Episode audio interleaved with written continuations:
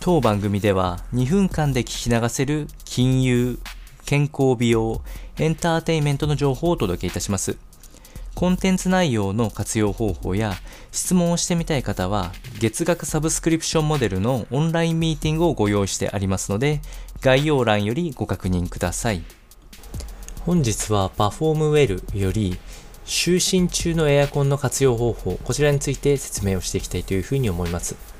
夏の利用方法の中で、え、悩むことが多いエアコンとの付き合い方を紹介していきますので、えー、ぜひグッドクオリティオブライフのへの一歩に近づけてください。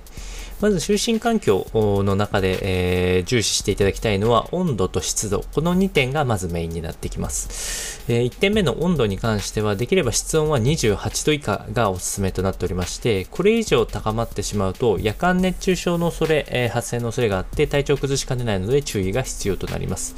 あ、特に、えー、高齢者等でエアコンを使わない方で、えー、室内でも熱中症になったりしますので、この点は注意です。湿度に関してはだいたい40%から60%程度以内。えー、ここはまあ、中心値50%ぐらいを目安にするといいと思います。で、特に夏はあの高湿度になりやすいので、この点が、まあ、息苦しさとかを感じやすいので注意が必要です。そして就寝中の温度っていうのにここにポイントがありまして、できれば一定で過ごすことをお勧めすというふうに言われております。えー、夜中にエアコンの利用停止をする方多いかと思うんですけれども、この場合、えー、温度、室温が結構変化するので、体に負担がかかって疲れが出やすいという特徴があります。えー、この対策として風量を夜間で抑えることによってでもなるべく温度自体は一定で保った方がおすすめというふうな回答が挙げられております。